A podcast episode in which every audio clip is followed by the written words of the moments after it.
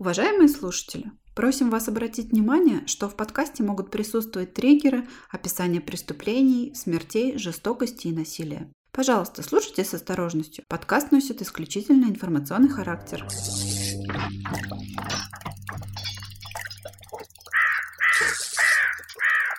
Всем привет, друзьяшки-улыбашки. Всем привет! Это подкаст «Зрачок Ворна», в котором мы, его ведущие, рассказываем вам жуткие истории вместо сказок на ночь. В этом подкасте мы обсуждаем военные преступления, техногенные катастрофы, деятельность религиозных сект, а также на доступном нам уровне разбираем true crime кейсы, известные и не очень. Всем привет! Эти 15 минут... Нет, не минут, секунд вы могли, конечно же, пропустить, чтобы не слушать эту билиберду. Да, всем привет, дорогие друзья. Большое вам спасибо за отзывы, которые вы нам оставили к нашему выпуску про вампиров. Мы даже не ожидали, что будет такой отклик. Мы так понимаем, что всем понравилось. Всем это понравилось. Наверное. А сегодня мы с вами поговорим, вернее, ну, мы для вас поговорим об одной из самых темных страниц истории СССР, которых так-то было немало, в принципе, но этот случай имеет особое место на хоррор-полке рассказов о Советском Союзе. А, возвращаемся к историческим истокам. Расскажем мы вам о массовых расстрелах польских офицеров, которые обычно обобщают под одним названием «Катынский расстрел». Сразу, как обычно, укажу наш дисклеймер, который мы говорим ко всем историческим серьезным выпускам, что мы не профессиональные историки, все-таки о профессиональной любителе. Если у вас есть какое-то подкрепленное фактами уточнение или замечание к нашему выпуску, обязательно напишите. Мы эту неточность исправим, в комментариях выпусках укажем. Но в начале, как в Библии, в начале был контекст.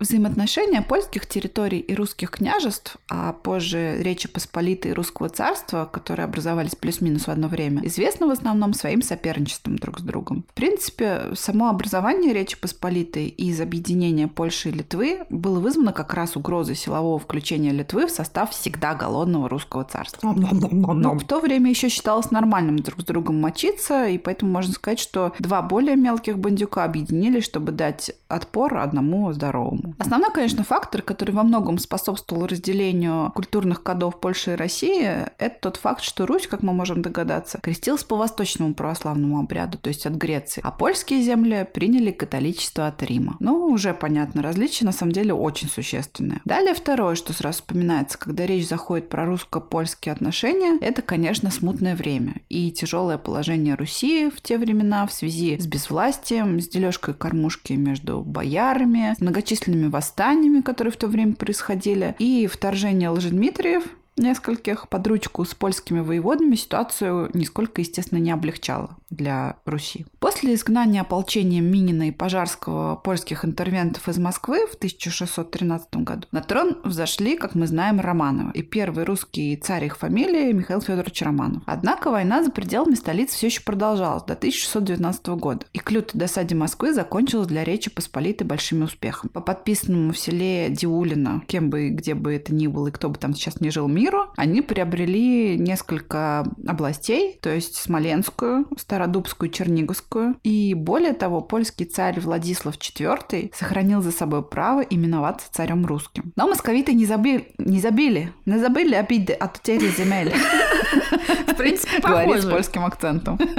Но московиты не забыли обиды от утери земель в этой череде конфликтов с Речью Посполитой. Поэтому в 1654 году, да как тут забудешь, да, какой-то там да, поляк называет конечно. себя царем русским. Обидно. И поэтому в 1654 году, воспользовавшись обращением Гетмана Богдана Хмельницкого с просьбой о помощи в восстании против польской шляхты, русское царство объявляет Речи Посполитой войну. Про Богдана Хмельницкого всем рекомендую люто почитать э, книжку «Огнем и мечом», которую написал Генрих Сенкевич. Одна из моих любимых книжек, очень интересная, очень классная. Но, правда, там, естественно, так как книга написана польским автором, поляки там такие прям все благородные и всякое разное, а ну, само собой, украинцы, конечно. то есть, ну, те, кто под Гетманом Хмельницким, они там такие отмороженные казаки безбожные, но все равно даже в таком случае образ получился классный. Разбойники, да. Так вот, по этой войне между русским царством и Речью Посполитой в итоге подписывается вечный мир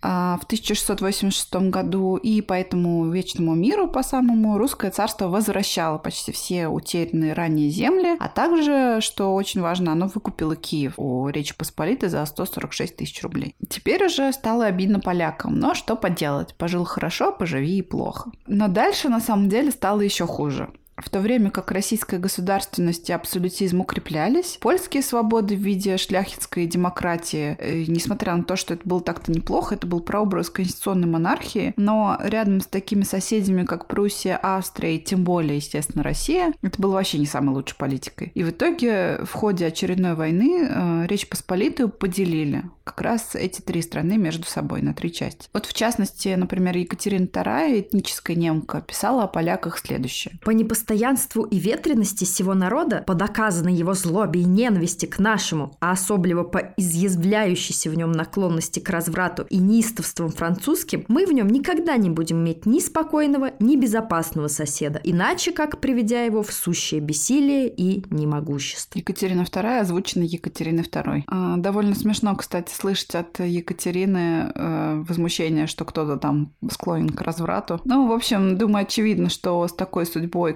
которую Екатерина II предписала полякам, смирились далеко не все из них. И на протяжении всего существования своего в составе Российской империи они продолжали бороться за независимость. Например, на стороне французов в Отечественной войне участвовали 35 тысяч поляков. Однако война закончилась поражением Наполеона. Но поляки не сдавались. Были и другие восстания. Сперва ноябрьское в 1830 году, а после него так называемое Январское в 1863. И то, и другое было подавлено и жестко санкционировалось введениями ограничений на действовавшие до восстаний вот эти относительные политические преференции. То есть, что я имею в виду? У Польши в составе империи была относительная автономия, однако после восстаний были упразднены польская конституция, сейм и армия. Осуществлялась насильная русификация, внедрение русского языка в учебных заведениях, поощрялось распространение православия с ущемлением, конечно же, католичества. Государственные должности в приоритете отдавались православным или проимперским соискателям, ну и так далее и тому подобное. Так их и надо, возможно, подумает ваш внутренний имперец, но представьте, что бы вы чувствовали, если бы были поляком. К тому времени, чем хуже становилась ситуация в Российской империи, тем больше усиливалась попытки восстания и забастовки, предпринимаемые польскими революционерами и борцами за свободу, которые очень жестко подавлялись императорскими войсками. После свержения самодержавия в России Петроградским советом рабочих и депутатов было объявлено право Польши на независимость, но ненадолго. Польша под руководством Юзефа Пилсудского была недовольна текущими границами государства. РСФСР, в свою очередь, желала Польшу светизировать, однако не рассчитала свою ослабленность двумя войнами – Первой мировой и гражданской. И снова столкновение.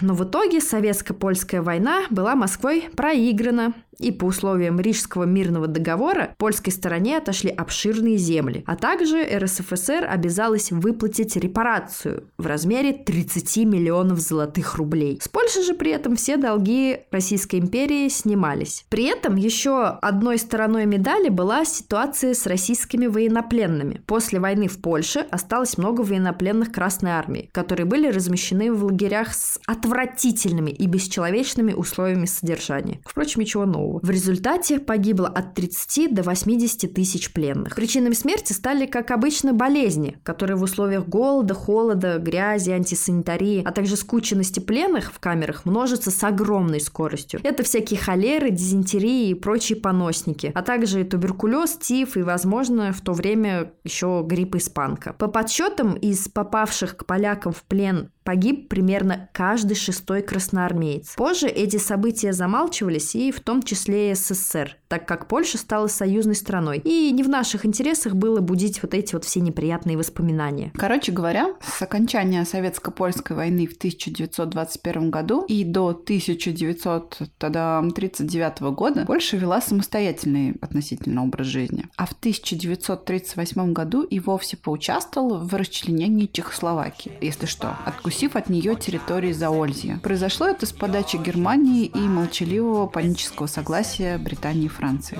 Но тут, как говорится, пришла беда, откуда не ждали. Германское вторжение в Польшу началось. Вообще, чем больше на самом деле про это читаешь, тем больше волосы на голове дыбом встают, какая-то была банка с пауками, там скандалы, интриги, расследования. А что хуже всего, страдают от этого зачастую мирные люди. Ну, не зачастую, а практически всегда. Ну, сейчас вы, в принципе, сами знаете, как в европейской части мира, особенно в восточноевропейской, обстоят дела. Чего ж там говорить. Но мы вернемся сейчас к нашей истории. Итак, Германия заключает с Советским Союзом пакт о ненападении, который известен всем со школьной скамьи как э, пакт Молотова-Риббентропа, к которому, однако, по инициативе Сталина было дописано секретное дополнение о разделе сфер влияния в Европе, в том числе и располовинивание Польши. В итоге, 1 сентября 1939 года Германия вторглась в Польшу при полном бездействии польских гарантов безопасности Франции и Англии в так называемой странной войне. Странной, потому что вроде как война объявлена, все там заняли свои позиции, но никто ничего не делает. Да, у Польши вообще такое положение было в то время, не позавидуешь. Ну это да. Советский Союз тоже начал готовиться к исполнению своей части секретного дополнения к пакту, неотъемлемой частью чего стала разработка правильного идеологического курса и соответствующая пропаганда. Девизом планируемого вторжения стало то, что «панская Польша должна стать советской». 17 сентября, через две недели после Германии, Советский Союз под предлогом защиты украинцев и белорусов от гнета польских помещиков и других угнетателей ввел войска на те самые территории, которые отчуждались в пользу Польши по итогам Рижского договора 18 лет назад. В тот же день была издана директива политуправления Красной Армии, согласно которой части героической Красной Армии перешли границу Польши, неся с собой свободу и счастье украинцам и белорусам, населяющим Польшу и мир польскому народу. Проводились митинги. Пропаганда частично возымела свое действие. В пограничных советских войсках возник патриотический подъем личного состава, готового выполнить приказ об освобождении освобождении братьев-украинцев и белорусов от гнета польских панов. Например, младший командир батальона связи Пачуев заявил, «Наконец мы дождались момента оказать помощь нашим братьям за рубежом». Красноармеец арт-дивизиона Ивашкин считал, что мы выполним наш интернациональный долг и умножим число советских республик. По мнению младшего командира Визирова, Веками стонал народ Западной Белоруссии и Западной Украины от помещиков и капиталистов. Настал час освободить этот народ от гнета. Да, однако политорганы отмечали и наличие неправильных настроений. Всегда есть э, такие... Неправильные. Э, неправильные люди, которые мед. против. Да. Например, красноармеец Кружилин, его цитата. «На нас не напали фашисты, и мы чужой земли ни пяди не хотим брать. Так почему же мы выступаем?» Красноармеец Муравицкий, цитата. «Почему мы идем защищать Западную Украину и Белоруссию? Ведь у нас политика мира. Пусть они сами освобождаются, а на нас не нападают, ну и ладно». Красноармеец Шелудчев, цитата. «У нас есть лозунг, что мы чужой земли не хотим. А зачем же мы перешли польскую границу? Ведь в Польше и других странах есть компартия, есть пролетариат. Ну, пусть они сами совершают революцию и своими силами избавляются от помещиков и капиталистов». Красноармейц Орехов, цитата. «Я не могу воевать. Как я буду колоть хотя бы немца, когда он такой же рабочий, как и я?» Красноармеец Макаров, цитата, «Советский Союз стал фактически помогать Гитлеру в захвате Польши. Пишут о мире, а на самом деле стали агрессорами. Население Западной Украины и Белоруссии не нуждается в нашей помощи, а мы ее захватываем и только формально сообщаем, что не воюем, а становимся на их защиту». Красноармеец Карасок, цитат, «Германия захватывает чужую территорию в Польше, и мы делаем то же самое. Хотят, чтобы мы проливали кровь». Младший командир Золотев, цитата. «Для чего все это нужно? У нас так своих бедных, которых не обеспечивают, а тут еще берут себе украинцев». Красноармейцы Овчик, цитата. «Наши почувствовали слабость польской армии и давай заниматься захватнической политикой. Мы всюду пишем и говорим против агрессоров, а по существу дела сами являемся ими». Ну и последний, наверное, парень, которого мы приведем в пример, это слушатель третьего курса факультета Академии химической защиты по фамилии Адамашин. Цитата. «Говорили, что чужой земли не хотим, а как увидели, что можно кусочек захватить, так сразу об этом забыли. Немцы, когда судеты захватывали, тоже писали, что они немцев защищают. Мы кричали агрессоры, а теперь сами так же делаем. И если что, я еще раз напомню, что эти цитаты относятся к разделу Польши 1939 года. Э, если все совпадения случайны. Одним словом, получается классическая такая методика, не может Можешь – поможем, не хочешь – заставим. Конечно, как мы знаем, редко когда продвижение армии по чужой земле обходится без мародерства и военных преступлений. Правда, по имеющимся свидетельствам, большая часть украинского и белорусского населения, будучи представителями крестьянства, отнеслись к советским войскам и установлению власти Советов скорее позитивно. Но однако оно и понятно. В тот момент на польских территориях они действительно являлись собой национальное меньшинство. И два, э, жертвами расправ мародеров или насильников из Красной Армии чаще всего становились поляки, причисленные к кулакам или буржуям. Ну и понятное дело, что поэтому украинцам и белорусам, которые в какой-то степени, наверное, действительно находились под их угнетением, так как были крестьянами, это вряд ли могло огорчать.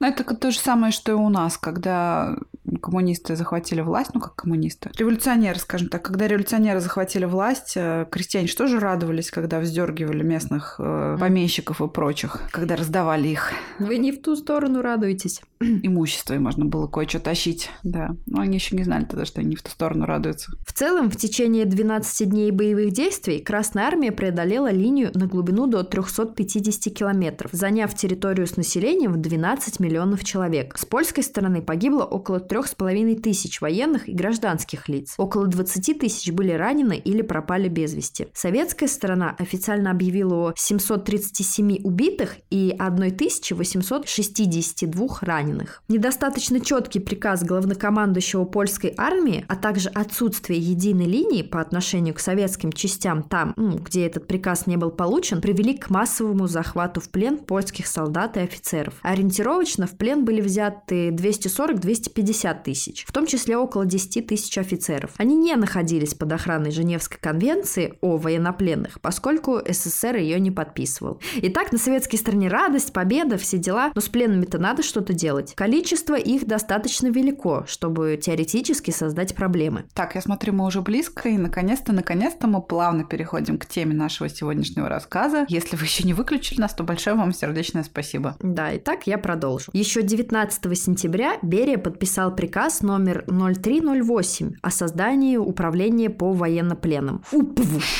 при НКВД СССР, в соответствии с которым учреждались 8 лагерей-распределителей. Осташковский, Козельский, Старобельский, ну и еще ряд других. В последующие несколько дней были разработаны инструкции работы этих заведений, а также было велено полностью их укомплектовать. Вроде бы все по порядку, но пленных начали переправлять в данные лагеря. Но оказалось, что рассчитали все недостаточно корректно, и мест на пленных катастрофически не хватало. Например, в Козельском лагере, расположенном на территории Оптиной пустыни, из-за нехватки мест спали по очереди. Не работали ни бани, ни прачечные, не хватало еды, одежды и даже соломы для тюфяков. К 3 октября здесь находилось 8843 пленных человека. Ну, а имеется в виду военных. В другом лагере, Старобельском, мест также не хватало. Люди спали в палатках и в землянках. В Путивльском лагере, конюшнях и в свинарниках. Эти два лагеря, да и другие, также располагались на территории бывших монастырей. Так как содержание такого количества людей в этих лагерях было проблемным с любой стороны, было решено распустить большинство рядовых и унтер-офицеров по домам, оставив в заключении только офицеров, как кадровых, так и отставных и мобилизованных. Но процесс этот, правда, шел довольно медленно. Людей заставляли работать на заводах, шахтах, участвовать в строительстве дорог, но, конечно, большинство пленных бойкотировали эти работы или же попросту не могли ими заниматься в связи с отсутствием банальных предметов первой необходимости, таких как, например, обувь или теплая одежда. Переписка с родными Выходными всем офицерам была строго ограничена, не более одного письма в месяц, с очень жесткой цензурой. От госбезопасности. От госбезопасности, конечно же. При этом в лагерях постоянно ввелась просоветская пропаганда. Работало московское радио, распространялись просоветские газеты на польском и русском языках. Но почему-то все это не очень-то работало. Как-никак, большая часть заключенных состояла из офицеров, а в то время офицеры были людьми образованными и кое-что соображающими, в отличие от деревенских лаптей. Так вот, лояльность польских офицеров к Союзу почему-то не увеличивалась, а наоборот. Внедренные в среду пленных агенты НКВД доносили о росте антисоветских настроений, ненависти СССР и мечтах о независимости для своей страны и освобождении ее от гнета захватчиков. СССР с одной стороны и Германии с другой. Показательное донесение о настроениях от 4 февраля 1940 года. Цитата. «Несмотря на проводимую разъяснительную работу среди военнопленных, за январь месяц имели место ряд нездоровых настроений, а именно, во время проводимых бесед политинструкторами среди других задавались вопросы. Если вы, то есть СССР, не проводите агрессивной политики, то почему воюете с Финляндией? Или Почему такая большая страна так долго воюет с такой маленькой страной, как Финляндия? Финляндия! Финляндия! Финляндия! Причем эти вопросы задавались в ироническом духе. Типа Ой, кекали. Обожаю эти параллели и аналогии. Ничего на самом деле не нового под луной. Все аж смешно становится. Но это не важно. А мы ведем вот к чему. Очевидно было, что в свежеоккупированной области выпускать два десятка тысяч обученных военному делу специалистов, которые к тому же озлоблены на оккупантов и сохраняют, если что, патриотические настроение относительно своей страны. Ну, никак нельзя было. И поэтому 5 марта 1940 года Берия направляет на Сталина записку, где сообщает ему, цитата, «В лагерях для военнопленных НКВД СССР и в тюрьмах западных областей Украины и Белоруссии в настоящее время содержится большое количество бывших офицеров польской армии, бывших работников польской полиции и разведывательных органов, членов польских националистических контрреволюционных партий, участников скрытых э, контрпостанческих организаций, перебежчиков и других. Все они являются заклятыми врагами советской власти, преисполненными ненависти к советскому строю. Они пытаются продолжать контрреволюционную работу, ведут антисоветскую агитацию, и каждый только и ждет освобождения, чтобы активно включиться в борьбу против советской власти. Далее Лаврентий Павлович предлагает простое и эффективное решение данной проблемы, данного Меринского узла, скажем так. Он предлагает рассмотреть дела 25 700 польских заключенных в особом порядке. Что это значит? Это значит то самое, с приговором к высшей мере наказания расстрелу. То есть рассмотрение должно, должно было провести, цитата, без вызова арестованных, без предъявления обвинения, постановления об окончании следствия и обвинительного заключения. То есть, по сути, просто расстрел и все. Да здравствует наш суд! Самый гуманный суд в мире!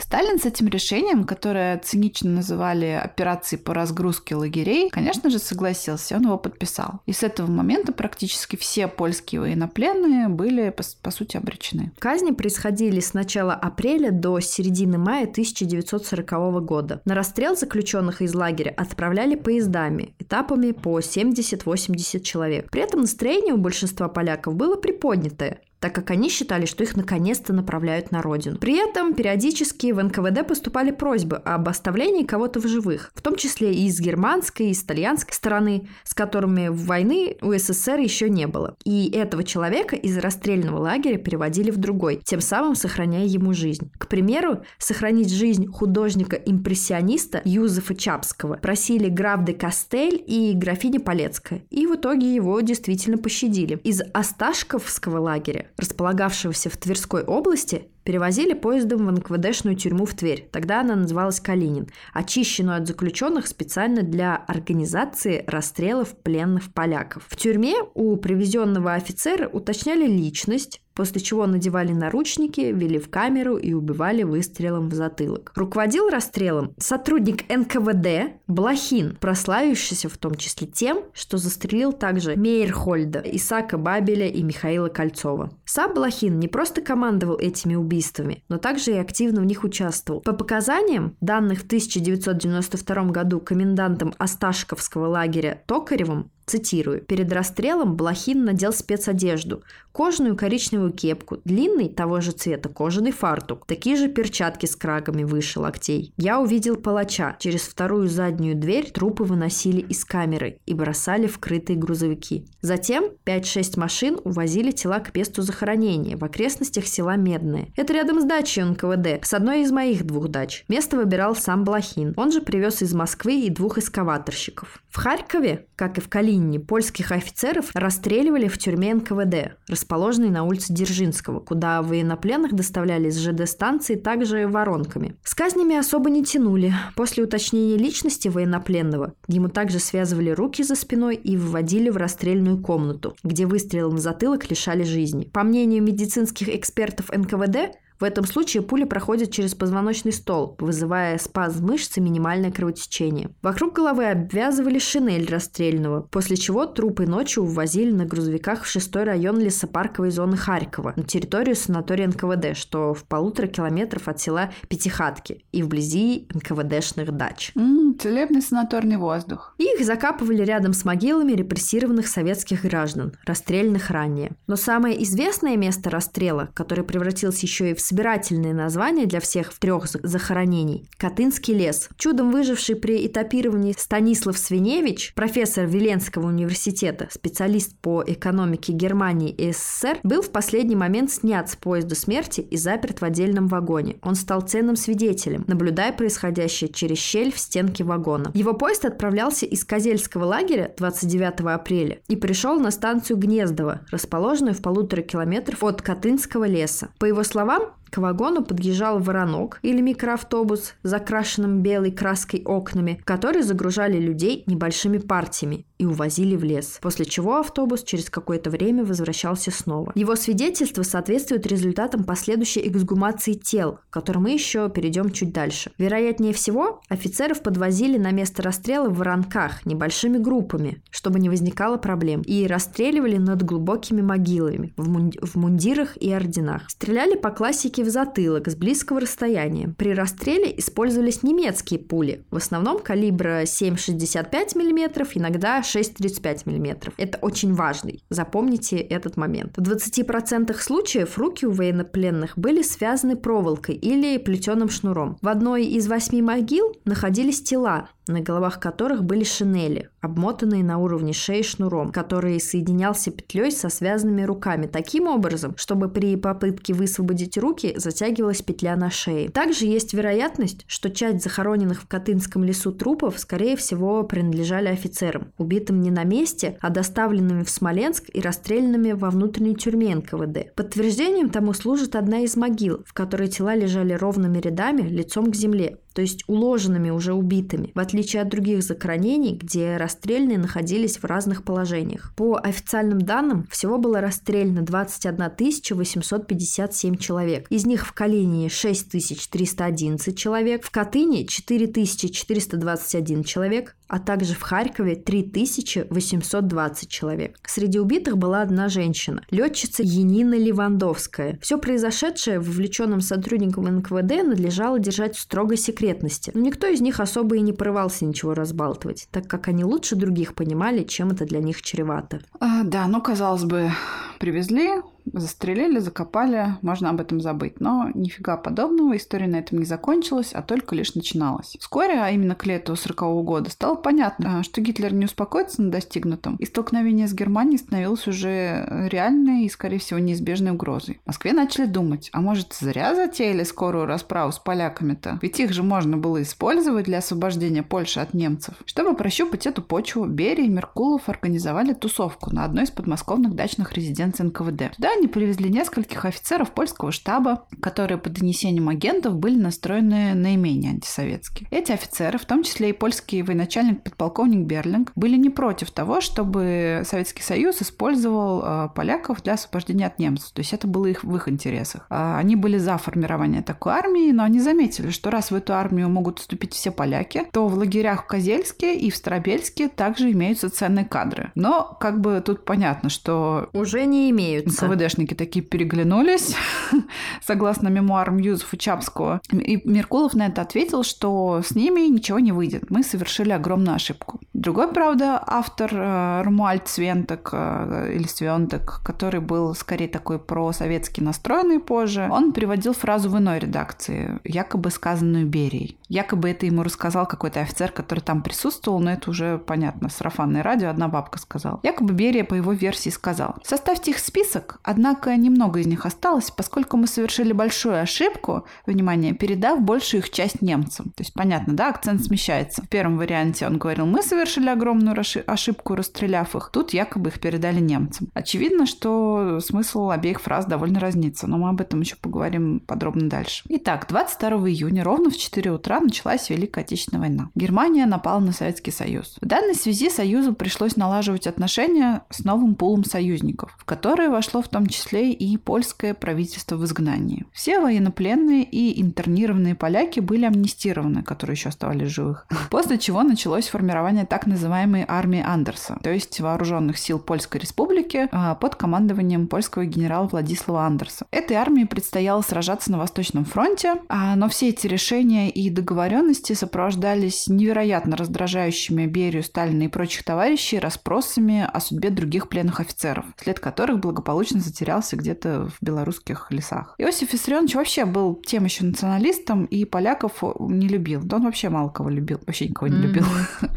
Поэтому можно представить, с каким трудом давались ему эти переговоры и как трудно было ему давать эти э, глупые отмазки. Вот приведем в пример известный диалог Сталина и главы польского правительства Сикорского. Бро, читай за Сикорского, я буду читать за Сталина. Я заявляю вам, господин президент, что ваше распоряжение об амнистии не выполняется. Большое количество наших людей, причем наиболее ценных для армии, находится еще в лагерях и тюрьмах. Это невозможно, поскольку амнистия касалась всех, и все поляки освобождены. Последние слова адресованы Молотову, и Молотов поддакивает, подпер. Не наше дело предоставлять советскому правительству точные списки наших людей. Полные списки есть у комендантов лагерей. У меня с собой список, где значится около 4000 офицеров, вывезенных насильно и находящихся в данный момент в тюрьмах и лагерях. И даже этот список не полон, потому что содержит лишь те фамилии, которые названы по памяти. Я поручил проверить, нет ли их в Польше, с которой у нас постоянная связь. Оказалось, что там нет ни одного из них. Так же, как и в лагерях военнопленных в Германии. Эти люди находятся здесь. Ни один из них не вернулся. Это невозможно. Они убежали. Куда они могли убежать? Ну, в Маньчжурию у тебя отлично получается читать за... За товарища Сталина. Вообще это довольно смешно. Это так смешно, как он заявил, что они убежали в Маньчжурию. Я даже не знаю, он просто открыто стебался, по-моему, над ними, на мой взгляд. Ну, короче говоря, ну, в смысле, это не смешно, это ужасно, но просто Сталин — это такой кадр вообще. Я даже не знаю, что, как его еще обозва- обозначить. Короче говоря, судьба польских офицеров была неизвестна до 1943 года. В июле 1941 года деревня Козьи горы расположенная в Смоленской области, была оккупирована армией Третьего рейха. В марте 1942 года, то есть примерно через год, работники местного строительного завода, э, завода раскопали поблизости братскую могилу и доложили об этом немцам. Однако те никак не отреагировали на это донесение. Еще одна могила была разрыта дикими зверями, но тогда тоже никто не обратил внимания. Однако в конце февраля 1943 года немецкая комиссия под руководством профессора университета Бреслау, то есть современного Вроцлава, э, Герхарда Бутца, начали эксгумацию захоронений и обследование останков. То есть, вероятнее всего, они все приняли в расчет с самого начала. То есть они знали, что неподалеку находится захоронение, но не считали должным заниматься этим вопросом до тех пор, пока не возникла необходимость. А она возникла именно в 43 году и именно в феврале, потому как 2 февраля 1943 года завершилась Сталинградская битва. И завершилась она победой Советского Союза, пленением генерал-фельдмаршала Паулюса и имела большое психологическое значение для обеих сторон конфликта. Нашу сторону такая победа, конечно же, очень взбодрила, мягко говоря, а сторону противника она потрясла и деморализовала. Поэтому немцам пришлось судорожно рыться в рукавах в поисках какого-никакого козыря. И одной из таких карт стала эксгумация жертв катынских расстрелов и предъявление их суду общественности. Геббельс очень рассчитывал на эффект, произведенный катынскими расстрелами. Об этом бесспорно ужасном событии трубили изо всех возможных источников, распространяли публикации, а также пригласили поучаствовать в расследовании польский Красный Крест. Его сотрудники прибыли на место раскопок и участвовали во всех процессах. И участие захороненных оставались при себе документы, письма, дневники или полуслевшие обрывки советских польскоязычных газет э, за весну 40 -го года. Всего документов было более трех тысяч. Даты также приблизительно определяли по срезам на деревьях, которые выросли на могиле. Также ориентировочно три года. Все погибшие были убиты выстрелом в затылок. У многих из них руки были связаны шнуром толщиной 4 мм. И он был сконфигурирован он таким образом, что чем больше ты пытаешься освободиться, тем больше шнур затягивался на твоей шее. Надо сказать, что немцы осторожничали при исследовании останков, так как их самих поначалу смущало, что все расстрелянные погибли от немецких пуль. Однако польская комиссия не заметила никаких признаков того, что улики были подложные. Единственное расхождение во мнениях было только касательно количества жертв. Немцы утверждали, что их в могилах не менее 12 тысяч, а извлечено было в тот момент в три раза меньше – 4143 тела. Последнее захоронение решили не трогать, чтобы не развеивать миф о количестве тел во всех могилах. Ну, неизвестно же, сколько там лежит. Разумеется, Советский Союз все эти обвинения надрывно отвергал, утверждая, что настоящими палачами польских военнопленных были, конечно же, сами немцы, захватившие поляков в ходе оккупации Смоленской области. Однако, казалось бы, если ты не виноват, то что нервничать? А что ты нервничаешь? Из-за шрамов? Однако же СССР действительно вел себя подозрительно. Работу Международного Красного Креста на месте происшествия запретил, а с польским правительством в изгнании и вовсе разорвал дипломатические отношения после того, как посол Польской Республики попросил объяснений. То есть, по большому счету, все все поняли, и Советский Союз понимал, что все все поняли. То есть, по идее, что план Геббельса и нацистской пропаганды прокатил, а нет. Оказывается, понимать не значит что-то делать. Союзники прекрасно осознавали, что сделано, то сделано, и нет никакого смысла накалять обстановку между странами-соперницами Германии.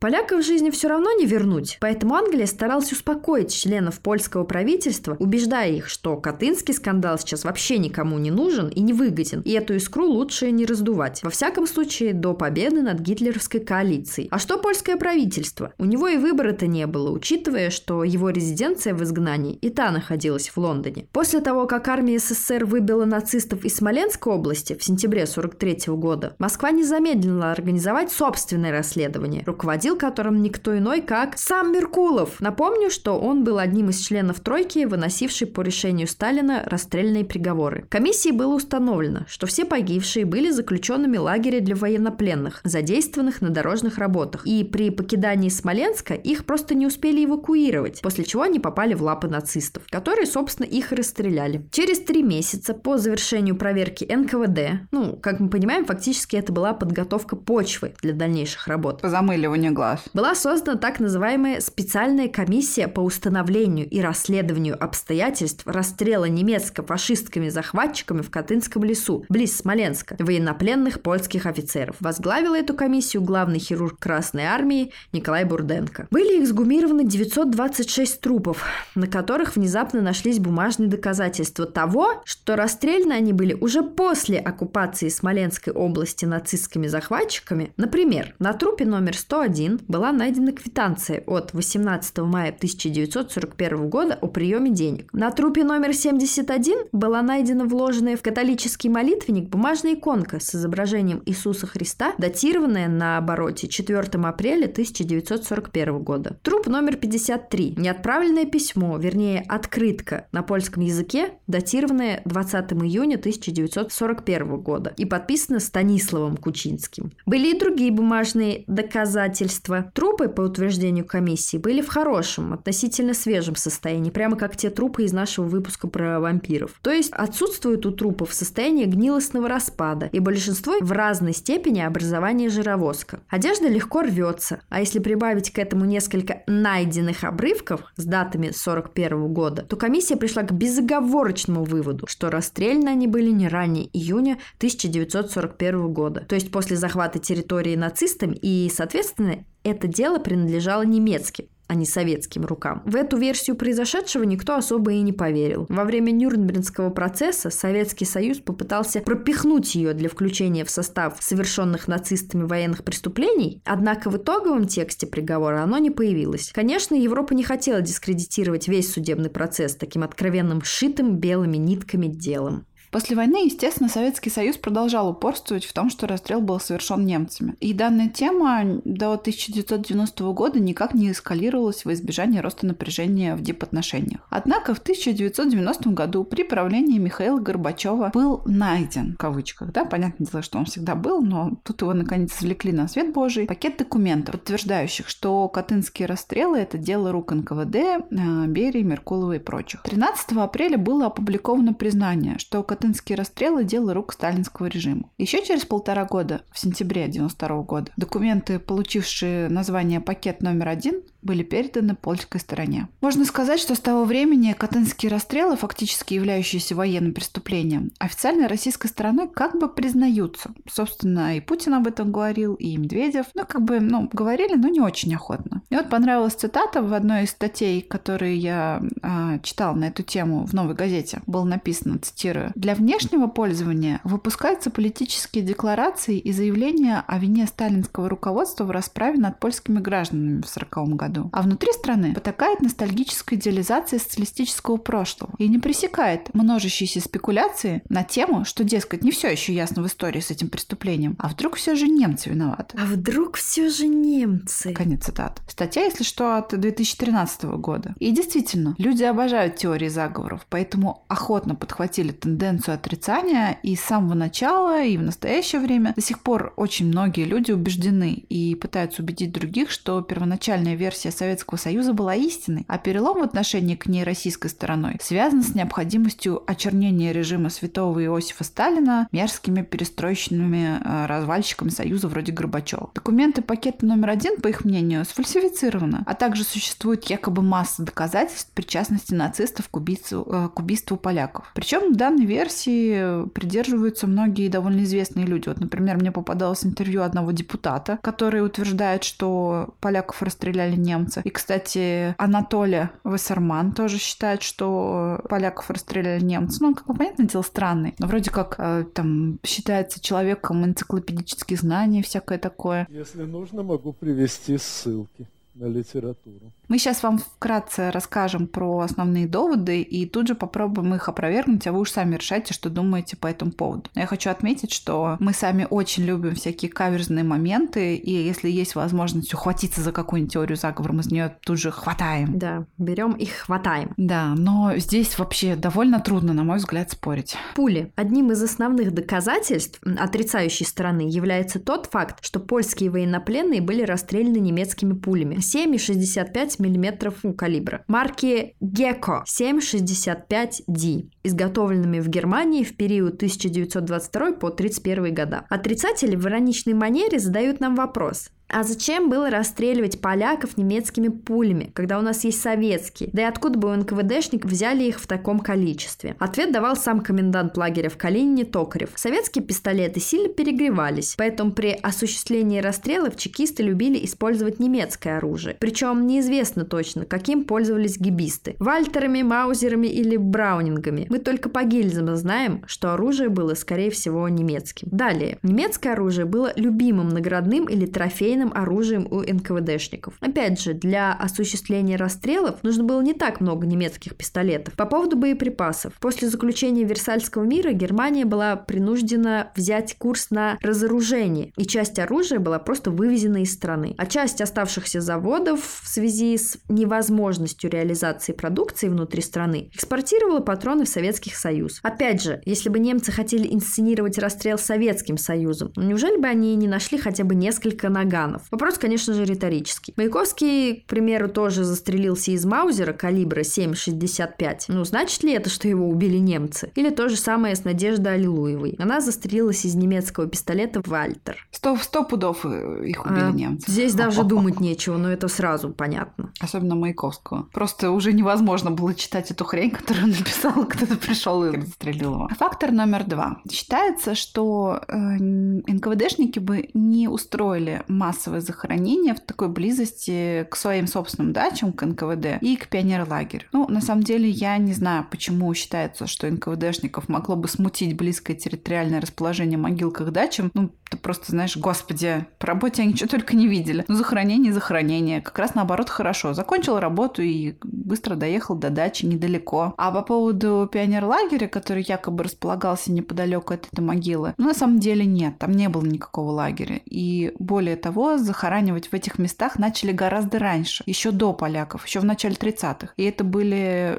граждане Советского Союза, жертвы НКВД, репрессированные и получившие высшую меру наказания. Так что польское захоронение там было вообще не первым. А, из других а, доказательств, также сомнительных, часто приводится в пример, например, а, шпагат, что такое? Что значит шпагат? А именно, многие сторонники теории заговора, они утверждали, что руки пленных были связаны, согласно якобы комиссии Бурденко, бумажным шпагатом, производившимся только в Германии. На самом деле, это не вошло в итоговое заключение, что этот шпагат производился только в Германии, потому что это невозможно было доказать. Это, согласно немецкой комиссии, это был плетеный шнур белого цвета. И аналогичное заключение было в советской комиссии. То есть э, это нифига никакой не аргумент, и непонятно, почему его везде все пытаются приводить. Еще один из важных аргументов это типа, знаешь, Бурденко, о, Бурденко, а, это такой уважаемый человек, авторитетный. Ну неужели он мог, да, он, он бы не стал и так далее и тому подобное. Это ладно, блин, он обычный человек был. И, скорее всего, учитывая, как высоко он забрался по карьерной лестнице в советском государстве, явно он обладал, я показываю пальцами кавычки, нужными качествами, которыми должны обладать люди, делающие карьеру в Советском Союзе. Вполне себе он мог сказать то, что удобно будет его начальству, что удобно НКВДшникам, а ему кто-нибудь, знаешь, подмигивает, такой, а мы в честь больничку назовем. И он такой, ну что, мне трудно, что ли? А вообще, конечно, эта история настолько ужасная, что у меня даже нет сил какие-то шуточки из себя выдавливать, вот правда. Потому что история, ну, действительно, она какая-то дикая, и вообще в такие моменты сразу начинаешь верить в том, что люди, блин, чумачечи, и вообще нет у них никакой совести. Еще одним из э, доказательств того, что на самом деле расстрелы все-таки осуществлены СССР, страной СССР, это тот факт, что одно из захоронений, а именно в Медном, оно никогда, эти территории, на которой оно находится, они никогда не были оккупированы немцами. Поэтому свалить на них все не получится. А в захоронении также были найдены польские офицеры. Поэтому, как бы, на мой взгляд, это просто шах и мат. Ну, невозможно больше притягивать за уши, и давно пора взглянуть правде в глаза. На самом деле, нигде хороших не было. И в Польше уничтожали советских военнопленных, и у нас уничтожали, конечно, в довольно кровавом и абсолютно отвратительном э, формате. Ну, то есть у них... Да, в условиях войны люди как-то перестают быть людьми. Да, но почему нельзя просто взять и признать правду как есть? Ну, нельзя. Политика есть политика. Знаете, политика — это место, где, честно, хороших людей не существует, на мой взгляд. А если они там и существуют, то, наверное, недолго. Не та эта среда, где можно долго выживать такому mm-hmm. человеку принципиальному. Вот такая история у нас сегодня получилась. Конечно, в ней было много м- историй. Горестей. Да. Вот. Пишите, что думаете. Может быть, среди наших слушателей есть отрицатели Катынского расстрела советской стороной. Будет правда интересно, что вы скажете по поводу этих всех факторов. И нам будет очень приятно прочитать ваши отзывы. Нам вообще невероятно приятно их читать и всякое такое. Ну все, всем спасибо, всем пока. Пока! Дети разных народов, мы мечтою о мире живем. В эти грозные годы мы за счастье бороться идем